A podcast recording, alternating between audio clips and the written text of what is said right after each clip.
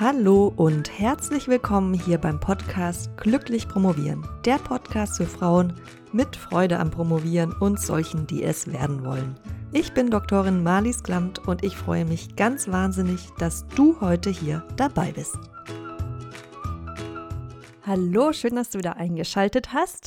Heute habe ich mal wieder ein Interview für dich parat hier im Podcast Glücklich Promovieren und zwar mit Daniela Keller. Daniela ist Mathematikerin und macht Statistikberatung. Und ich habe mich mit ihr über die Fallzahl, Planung, Signifikanztest, Stichprobengröße, Statistik, Software und vieles mehr unterhalten, aber immer so, dass du auch wirklich alles verstehen solltest, auch wenn du mit Statistik wenig oder auch gar nichts am Hut hast.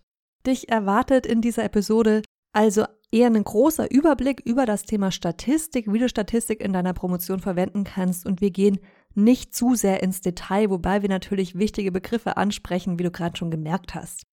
Ich habe mit Daniela darüber gesprochen, wie du eine gute Entscheidung triffst, ob du Statistik in deiner Doktorarbeit nutzen solltest oder nicht und wann der richtige Zeitpunkt für diese Entscheidung ist. Ich habe mit ihr auch darüber gesprochen, inwiefern man Statistik sowohl bei quantitativen als auch bei qualitativen Dissertationen benutzen kann was ein Signifikanztest ist, wie du für eine gute Datenqualität sorgst, und die ist sehr wichtig, wie du auch noch erfahren wirst, wie man statistische Verfahren noch ändern kann, auch dann, wenn dein Datensatz schon vorliegt. Und was du zum Beispiel tun kannst, wenn dein Datensatz dir nicht erlaubt, das zu rechnen, was du eigentlich vorhattest zu rechnen. Wir haben auch darüber gesprochen, was du bereits bei der Planung im Hinblick auf Statistik beachten kannst, damit dieser Teil nachher gut läuft was du tun kannst, wenn du Statistik für deine Dissertation brauchst, aber aus deinem Studium relativ wenig bis gar keine Kenntnisse mitbringst und ob es legal ist, Hilfe in Anspruch zu nehmen beim Statistikteil deiner Arbeit.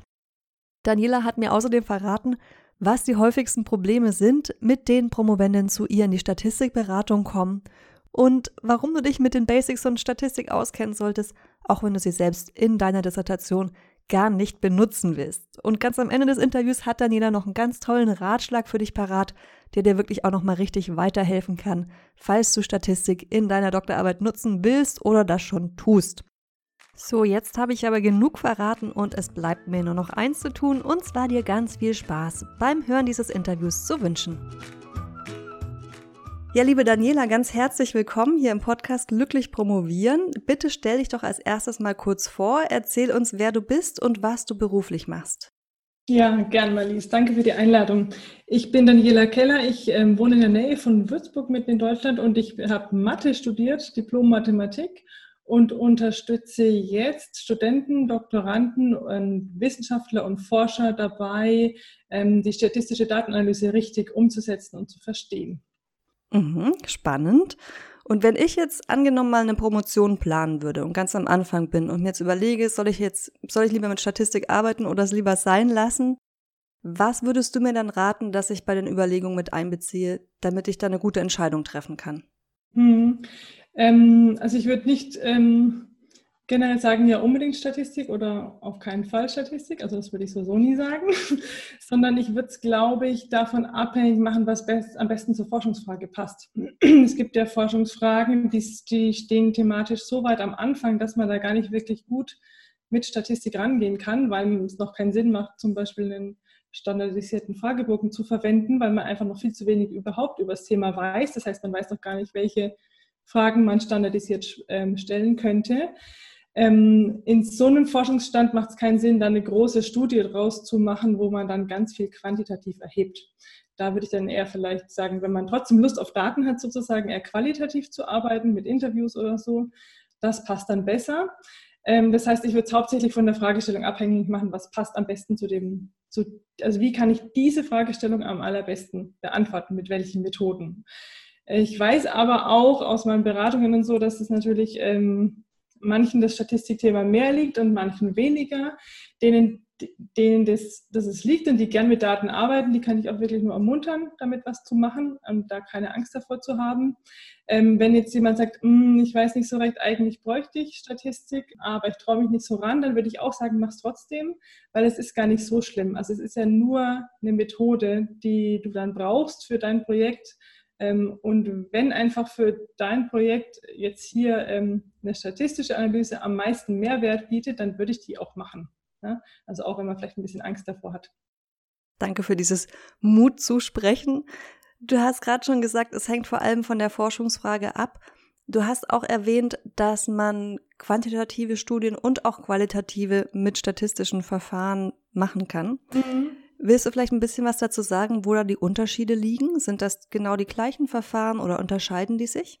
Ja, also ähm, quantitativ, das ist so mein Steckenpferd, ähm, arbeitest du auf jeden Fall mit Statistik. Ja? Also das, sind auf jeden Fall statistische Methoden, die du da brauchst. Und da hast du auch wirklich Zahlen erhoben, also Daten als Zahlen erhoben. Ähm, da hast du zum Beispiel eben einen standardisierten Fragebogen genommen oder du hast irgendwelche, ähm, du bist im Labor und hast irgendwelche Messwerte, die du an deinen Proben äh, ähm, misst und aufschreibst und untersuchst und so. Das ist alles quantitativ, da brauchst du auf jeden Fall viele verschiedene, oder kann sein, dass du viele verschiedene statistische Methoden brauchst, also von deskriptiven Methoden über Signifikanztests. Ähm, wenn du qualitativ arbeitest, dann ist es ähm, manchmal so ein Zwischendrin. Also qualitativ sagt, ähm, arbeitet man mit ähm, Textdaten, also da würdest du dann ähm, zum Beispiel Interviews führen zum Beispiel Experteninterviews ähm, zu deinem Thema mit Leuten, die sich sehr gut auskennen, dann hast du von diesen Interviews dann eben Texte und dann würdest du diese Texte zum Beispiel mit einer qualitativen Inhaltsanalyse untersuchen. Das heißt, da wird man dann nach Schlagworten zum Beispiel schauen, also welcher Experte sagt was, in welchem Zusammenhang, wie oft. Dafür gibt es auch Software, die das kann. Und da ist es so, dass man hauptsächlich aber das Ganze wieder in Text packt und wieder beschreibt, also eben diese Schlagworte zum Beispiel findet. Und manchmal ist aber so, dass man dann doch auch ein bisschen Statistik draufsetzt, also dass man zum Beispiel eben Häufigkeitstabelle macht. Das heißt, man zählt einfach ab, welches Schlagwort kam wie oft. Das ist ja schon eine Statistik. Und manchmal sogar dann auch noch einen Signifikanztest drauf macht oder so. Aber das ist eher dann ähm, am Rande. Also bei der qualitativen Forschung geht es wirklich hauptsächlich um die Texte und um die Inhalte in den Texten. Willst du kurz erläutern, was ein Signifikanztest ist? Ja, kann ich gern machen. ja, Signifikanztest oder auch Hypothesentest, das ist das Gleiche. Ähm, das ist was, was man in der Statistik rechnet, um Hypothesen zu prüfen. Und zwar hat man dann statistische Hypothesen. Ich mache mal ein Beispiel. Ähm, wenn du sagst, ich will untersuchen, ob ähm, Frauen mehr Schuhe haben als Männer, dann kannst du ähm, von verschiedenen Personen, von Frauen und Männern gucken, wie viele Schuhe die jeweils haben und kannst es erstmal nur beschreiben. Das nennt man deskriptive Statistik. Das ist noch kein Signifikanztest. Da würdest du halt sagen, im Schnitt haben Frauen 3,5 Paar Schuhe und Männer haben 7,2 Paar Schuhe zum Beispiel. Das wäre rein deskriptiv. Und dann ist die Frage, ist dieser Unterschied, den du da siehst, in diesem durchschnittlichen, durchschnittliche Schuhanzahl, ähm, ist die vielleicht nur durch Zufall entstanden, jetzt gerade in deiner Stichprobe? Oder ist das ein Ergebnis, das mehr Wertigkeit hat und das du verallgemeinern kannst generell auf alle Männer und Frauen? Und um diese Entscheidung zu treffen, also ob dieses Ergebnis jetzt eben verallgemeinerbar ist oder nicht, oder vielleicht auch wirklich nur durch Zufall entstanden ist, dazu rechnest du dann einen Signifikanztest und der überprüft dann diese Hypothese auf Signifikanz. Und den rechnest du dann nach bestimmten Formeln und dann bekommst du als Ergebnis raus, ob, dies, ob dieser Unterschied, den du da beobachtet hast, rein deskriptiv, ob der auch signifikant ist, also ob der, man kann auch sagen, überzufällig ist, also ob der, der groß genug ist, um, ihn, um zu sagen, das darf ich jetzt auf meine Grundgesamtheit verallgemeinern und das ist ein allgemeines Ergebnis. Also Männer in dem Fall, so wie ich es gesagt habe, haben wirklich mehr Schuhe als Frauen. Mhm, danke für die Erläuterung. Du hast ja gerade schon erwähnt, dass es manchmal ganz am Anfang von der Promotion noch gar nicht sinnvoll ist, jetzt unbedingt sich zu viel Gedanken über Statistik zu machen, weil man noch nicht so weit ist. Mhm. Wann im Promotionstest sollte ich mich denn für ein statistisches Verfahren entscheiden? Also wann ist der Zeitpunkt gekommen, wo ich mich damit auseinandersetzen muss und da auch eine Entscheidung treffen? Ja, also so die grobe Entscheidung, in welche Richtung es grob geht, also sowas wie jetzt qualitativ oder quantitativ, ähm, das muss man, glaube ich, ziemlich am Anfang schon machen, weil man, ähm, wenn man ja Daten erhebt, es einen großen Unterschied macht, ob ich jetzt Experteninterviews machen will oder ob ich einen standardisierten Fragebogen habe, den ich an ganz viele Leute rausgehen lasse. Ähm, das heißt, diese grobe Entscheidung muss man schon recht bald treffen. Man kann es übrigens auch mischen. Ja? Manche machen es auch qualitativ und quantitativ gemischt. Also quasi diese, diese groben Bausteine schon mal abchecken. Und was man dann auch relativ bald macht, ähm, was Sinn macht, wenn man ein Exposé schreibt, ist auch schon, dass man, sagen wir mal, wir sind jetzt im Quantitativ quantitativen, weil ich da zu Hause bin. Ähm, also du planst wirklich eine Datenerhebung mit einer statistischen Analyse, dann ist es schon auch so, dass man sich auch schon am Anfang, wenn man Exposé schreibt und dann auch schon Hypothesen hat und schon weiß, wie die Daten erhoben werden, also zum Beispiel mit einem Fragebogen, welche ähm, welche Skalen habe ich da drin oder welche Parameter messe ich in meinem Labor zum Beispiel und vor allem welche Hypothesen will ich untersuchen, dass ich dann auch schon grob abstecken kann, sogar welche statistischen Verfahren im Kleinen sozusagen gebraucht werden. Und das kann man auch ruhig schon in so ein Exposé reinschreiben. Das wird aber trotzdem so sein, dass man das nochmal überarbeitet. Also es ist dann so, sobald du an deinem Datensatz sitzt, ähm, dann musst du trotzdem nochmal schauen, ob diese Methoden, die du geplant hattest, wirklich okay sind, weil die eben bestimmte Voraussetzungen haben, zum Beispiel eine bestimmte Fallzahl oder bestimmte Verteilung der Daten. Und das kannst du erst prüfen, wenn die Daten dann wirklich da sind. Das heißt, das darf man nochmal ändern. Das heißt, einen groben Plan kann man sich am Anfang machen, muss sich aber offen lassen, das noch anzupassen. Also es kann auch passieren, dass ich den kompletten Datensatz schon vorliegen habe, dann mit dem Verfahren rangehe, was ich mir vorher ausgedacht hatte, merke, das haut überhaupt nicht hin und dann mhm. wirklich nochmal 180 Grad ändern muss und sagen, okay, ich, ich, benutze jetzt ein ganz anderes Verfahren, um zu schauen, um aus den Daten was rauszuholen, ein Ergebnis rauszuholen, mit dem ich auch was anfangen kann. Ja, genau. Also ähm, wenn es gut läuft, ist es so, dass du, ähm, also meistens ist es so, dass es an der Fallzahl dann hängt, also dass du dann, dass du bestimmte Dinge nicht rechnen kannst, weil deine Stichprobengröße zu klein ist oder dass irgendwie hm, die Datenstruktur das nicht hergibt, was du erwartet hast. Das wäre halt schlecht. Also da bringt es dann auch wirklich was, sich vorher genau zu überlegen, äh, welche Methode hätte ich gerne, um eben meine Fragestellung bestens zu beantworten und wie groß muss dann dafür die Stichprobe sein. Und das kann man auch machen. Also das sollte man auch machen bei den großen Projekten.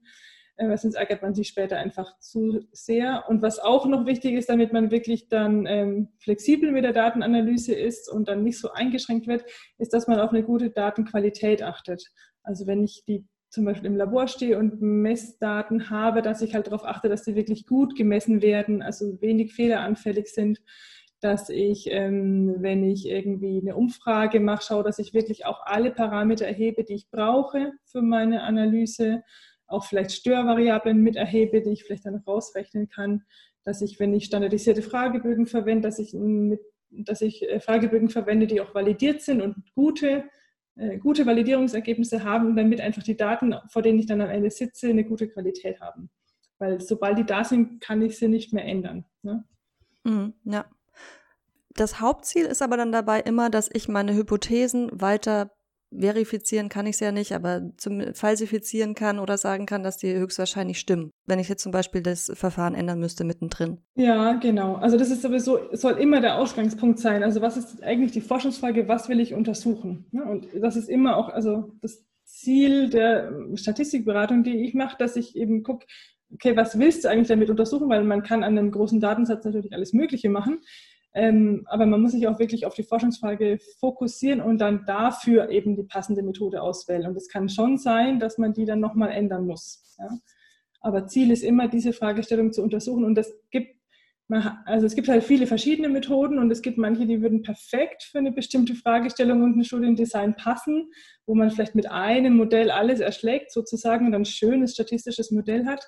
Aber wenn dafür zum Beispiel die Voraussetzungen nicht passen, weil wir keine Normalverteilung haben, die wir bräuchten, oder der Datensatz ist doch viel kleiner geworden als gedacht, also viel wenig, eine viel geringere Stichprobengröße, ähm, dann kann man vielleicht so etwas Großes nicht rechnen und muss dann vielleicht auf mehrere kleinere Analysen gehen und würde dann dafür wieder die passende Methode aussuchen. Aber das Ziel ist immer die Forschungsfrage. Aber das ist ja schön, dass man da noch eine gewisse Flexibilität sich behält und das nicht einmal entschieden ist und dann kann man nichts mehr ändern.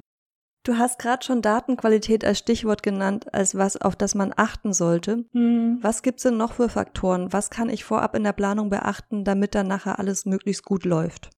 Mhm. Ähm, das eine ist eben die Datenqualität, genau das habe ich ausgeführt. Was ich auch noch kurz genannt habe, ist die ähm, Stichprobengröße. Also darüber kann man sich auch Gedanken machen und kann da auch tatsächlich schon was rechnen dafür. Also wie groß müsste meine Stichprobe sein, um dann bestimmte ähm, Effekte zu untersuchen, be beziehungsweise bestimmte Effekte als signifikant nachzuweisen. Ähm, oder auch, wie groß müsste meine Stichprobe sein, um ein bestimmtes komplexes Modell überhaupt rechnen zu dürfen, sozusagen. Also das kann man auch machen und das ist wirklich auch schon Teil von der Statistik, dass man diese Vorberechnungen macht, diese Fallzeitplanung. Ähm, und dann ist es so, dass ich mir auch vorher Gedanken machen würde, mit welcher Statistiksoftware will ich das denn dann auswerten. Da gibt es ein paar verschiedene. Und da ist es auch so, dass wenn man was sehr Spezielles braucht methodisch, dann vielleicht die eine Software besser ist als die andere. Das heißt, da sollte man sich vorher überlegen, was brauche ich für Methoden und welche Software kann das. Und dann macht es natürlich auch Sinn, sich vorher mit der Software schon zu beschäftigen, ähm, weil vor allem, wenn man eben ein bisschen Zeit hat, weil vielleicht die Datenerhebung ein bisschen länger dauert, dann kann man schon mal zum Beispiel einen Einstiegskurs machen für diese Statistiksoftware, damit man einfach schon mal weiß, wie kriege ich da meine Daten rein, wie komme ich da mit den Daten zurecht, wie kann ich Daten bearbeiten, wie sieht es aus, wenn ich da irgendwas drin rechne. Ähm, also das kann man auch ganz gut vorab machen, ohne dann den Zeitdruck, wenn man dann vor seinem eigenen Datensatz sitzt. Du hast gerade Statistikkurs erwähnt. Das leitet mich schön über zu einer anderen Frage, die ich dir gerne noch stellen möchte. Und zwar, was kann ich machen, wenn ich jetzt statistisch arbeiten muss? Also muss in Anführungszeichen, wenn ich eine Forschungsfrage habe, die das erfordert, wenn ich sie beantworten will aber mir das Grundlagenwissen fehlt. Das ist ja leider nicht mhm. selten so, dass aus dem Studium vielleicht von Statistik nicht so viel hängen geblieben ist oder man mhm. sogar gar kein, gar kein Statistik hatte, jetzt aber interdisziplinär promoviert und Statistik braucht. Was kann ich da tun? Ja. Ja, also man kann einen Statistikkurs belegen natürlich, also so einen Einstiegsstatistikkurs, wo man so die Grundlagen lernt. Ähm, es gibt ja auch ganz viele Sachen online und im Internet. Also es gibt auch ein paar gute Statistikbücher, die nicht so sehr ähm, in die Tiefe gehen, was die Theorie angeht, sondern die es wirklich schön anwendungsorientiert ähm, erklären, die man sich anschauen kann. Da mag ich ganz gern die Bücher vom Andy Field. Ähm, der, die sind nämlich einerseits eben so gut für Einsteiger, weil man wirklich diese Konzepte auch anwendungsorientiert ähm, erklärt bekommt. Und sie sind auch wirklich super, also eigentlich nur von Anwender geschrieben, weil man super Beispiele drin hat, ähm, weil er wirklich Tipps gibt, was mache ich, wenn das passiert, was mache ich, wenn das passiert. Also gar nicht so die eigentliche theoretische Statistiker denke, so wie ist es mathematisch, sondern wirklich so diese Denke, wie mache ich es denn dann mit echten Daten? Da kann ich die echt empfehlen. Der hat ähm, Bücher sogar auch mit verschiedener Software, also wo man dann sieht, wie wird es mit SPSS zum Beispiel gemacht oder wie wird es mit R gemacht. Die sind ganz gut. Also das kann man wie so einen Einstiegskurs verwenden plus Anwendung dazu. Field wie, wie Englisch das Feld. Ja, genau. Der hat, also, der hat Bücher, die heißen Discovering Statistics Using SPSS und dann das gleiche noch Discovering Statistics Using R, also für R. Und dann gibt es, glaube ich, noch für SAS, was aber, glaube ich, kaum jemand benutzt. aber SPSS und R sind so die, die oft genutzt werden. Genau, und selbst wenn man mit einem anderen Programm arbeitet, mit Starter oder so, kann man sich das auch anschauen, weil er es einfach super einfach erklärt. Mhm, danke für den Tipp. Du bietest da jetzt auch Beratung an. Ist es denn legal, Hilfe in Anspruch zu nehmen, wenn ich eine Doktorarbeit schreibe, wenn ich eine Doktorarbeit mache, die ja meine Arbeit sein muss und mich da jetzt nicht so auskenne und da Beratungsbedarf habe? Ja, also Hilfe zur Selbsthilfe ist immer legal. Das heißt, wenn du selber die Arbeit machst, also selber die Datenanalyse machst, selber deine Ergebnisse aufschreibst und interpretierst und dir dich dazu beraten lässt, dann ist es okay, weil es dann Hilfe zur Selbsthilfe ist. Ähm, wenn du halt die Datenanalyse abgeben würdest an einen Statistiker, der es für dich rechnet und dir dann die Ergebnisse gibt oder sogar vielleicht schon den Text dazu, dann wäre es natürlich nicht illegal, weil das wäre dann Ghostwriting. Mhm. Und wie läuft dann sowas ab? Also nehmen wir mal an, ich, ich habe mich für ein statistisches Verfahren entschieden, habe auch in den Grundzügen eine Idee, wie das funktioniert und merke dann aber in der Praxis, ich komme damit einfach nicht klar. Dann mhm. melde ich mich vielleicht erstmal bei meiner Betreuerin, meinem Betreuer, vielleicht sind die ausgelastet oder haben keine Zeit oder können mir auch nicht weiterhelfen, mhm. dann würde ich jetzt auf jemanden wie dich zum Beispiel stoßen, mich an, an dich wenden und wie, wie arbeitest du dann mit einer Promovendin zum Beispiel zusammen daran, da eine, eine gute Lösung zu finden? Mhm. Ähm, also es gibt verschiedene Möglichkeiten. Entweder wir machen eine Einzelberatung, das mache ich meistens als Online-Treffen da ist es dann einfach so, dass äh, wir den Termin haben und dann sehen wir uns und ähm, die Promovendin kann ihren Bildschirm teilen, sodass ich mit auf die Unterlagen schauen kann. Und dann sprechen wir einfach durch, was gerade der Stand ist. Also es kann sein, dass sie vielleicht noch dabei ist, ihren Fragebogen zu konzipieren. Das heißt, dann hat sie noch gar keine Daten, aber ist vielleicht unsicher, ob der Fragebogen so passt, also ob man damit später dann statistisch arbeiten kann, dann würde ich zum Beispiel da durch den Fragebogen mit ihr durchgehen und würde ihr dann sagen, was ich umstellen würde, was sie vielleicht noch fehlt, was ich anders machen würde, so ein Fragebogen-Feedback ihr geben und in dem Zuge auch ihr schon Methoden nennen, mit denen sie es dann später auswerten kann, weil das sieht man quasi dann immer parallel dazu. Das heißt, dann kann man auch schon so ein bisschen die Methodenauswahl absprechen, damit sie so ein bisschen einen Analysefahrplan sozusagen schon hat. Also dann wäre das so vielleicht so der erste Punkt. Oder vielleicht, wenn jemand vor der Stichprobenkalkulation steht und nicht sicher ist, ob das, was er da ausgerechnet hat, wie groß die Stichprobe sein muss, ob das stimmt, kann ich dazu auch ein Feedback geben oder eine Beratung. Äh, es kann aber auch sein, also meistens eher so, dass sie schon vor den Daten sitzen und nicht sicher sind, wie sie jetzt loslegen sollen oder irgendwas gerechnet haben und nicht sicher sind, ob es passt. Dann würde ich dazu einfach beraten. Also wirklich ganz konkret. Manche kommen auch wirklich mit einer Liste und haben wirklich die eine Frage nach der anderen, sagen dann also, hier habe ich das gerechnet, ist es so okay oder ich glaube, das ist nicht okay, weil, kannst du mir dazu was sagen? Also ist ganz unterschiedlich. Ja? Entweder ich gebe so einen Fahrplan mit, wenn so was Größeres gebraucht wird, oder ich antworte wirklich ganz konkret auf ganz konkrete Fragen, wenn jemand so weit ist, dass er eigentlich grob klarkommt, nur so ein bisschen Unsicherheiten noch hat. Mhm. Und deine Antwort könnte dann sowas sein wie, ja, ist okay oder nee, da müsstest du hier nochmal das und jenes nachrechnen oder diesen und jenen Zusatz irgendeinen Bereich angeben oder eine Einschränkung, damit das dann auch sauber ist statistisch. Ja, genau. Oder ich würde sagen, es sieht gut aus, aber hast du auch das und das geprüft? Ja? Und dann, ähm, wenn nicht, dann musst du halt das noch prüfen. Also genau. Ja. Was sind denn bei so einer Beratung die häufigsten Probleme, mit denen Doktorandinnen zu dir kommen? Ähm, die häufigsten Probleme, äh, das häufigste Problem ist nicht zu wissen, was die richtige statistische Methode ist. Also vor allem, wenn es dann Richtung Signifikanztests geht, ähm, mit denen man eben die Hypothesen prüfen will, da ist es so, dass es sehr, sehr viele verschiedene gibt und diese Tests oft auch äh, nur in bestimmten Situationen eingesetzt werden dürfen, also wenn bestimmte Voraussetzungen gelten. Und es ist so, dass diese Voraussetzungen von der theoretischen Statistik her relativ klar sind, ähm, also weil man die mit Formeln ja sozusagen mal definiert hat. Ähm, aber in der Anwendung ist es ein bisschen schwierig einzuschätzen, ob ich jetzt schon diese, äh, ähm, ob ich diese Voraussetzungen jetzt schon verletze oder ob die noch erfüllt ist. Und das ist ein bisschen schwer, ähm, weil man ja immer denkt, Statistik ist ja Mathe und es muss ja immer alles ganz klar sein, aber es gibt halt da doch so einen Bereich, in dem man dann noch vielleicht argumentieren kann. Und ähm, da ist es dann oft schwierig zu wissen, was darf ich denn jetzt oder was ist denn die richtige oder es gibt vielleicht ähm, die richtige Methode für mich wäre vielleicht was ganz anderes, wo, wovon ich einfach noch nie was in meinem Statistikkurs und meiner Vorlesung gehört habe. Und weil es einfach so was Spezielles ist, dann kommen die ja auch nicht drauf und stehen vor ihrem Datensatz und denken, nee, das passt nicht und das passt nicht und das passt nicht. Was nehme ich denn jetzt? Und das ist so ein großes Thema, diese Methodenauswahl. Das ist in, eigentlich in jeder Beratung ist das ähm, das Thema bei mir. Das heißt, wir können das jetzt auch nicht unbedingt den, den Hochschulen anlasten, dass sie statistisch nicht gut genug ausbilden, sondern das sind dann manchmal bei Doktorarbeiten einfach schon so spezielle Fälle, ja. dass, dass man das gar nicht wissen kann. Ja, genau. Ja. Es ist halt dann schon so, dass man manchmal sagen müsste, gut, das hätte man in der Studienplanung halt eigentlich schon merken müssen, dass man das nicht mit den Methoden rechnen kann, die im Studium gelehrt werden, zum Beispiel. Ja. Aber so so klar ist es halt denen, die dann das absegnen, die Studienplanung auch nicht immer. ne? Das ist vielleicht da, dass man da vielleicht in den Bereich reinkommt, den man gar nicht mehr so analysieren kann. Und es ist ja auch spannend, wenn man dann wirklich auch was Komplexes macht, was vielleicht sonst noch gar keiner gemacht hat. Aber man muss, braucht dann vielleicht ein bisschen mehr Unterstützung. Was fasziniert dich persönlich an Statistik? Ähm, ich glaube an Statistik. Ähm, hm, also mir macht es total Spaß, die Statistik anzuwenden und äh, vor allem den ähm, Nutzern ähm, das einfach als Werkzeug an die Hand zu geben. Ne? Also so die Statistik theoretisch, das habe ich zwar in meinem Mathestudium so gemacht, das war auch schon, also es, das befriedigt mein analytisches Denken sehr, ja, das passt schon gut zu mir, aber das, was wirklich so Spaß dabei macht, ist eigentlich die Anwendung in den ganz vielen unterschiedlichen Disziplinen und unterschiedlichen Fragestellungen, was man damit alles machen kann, ja?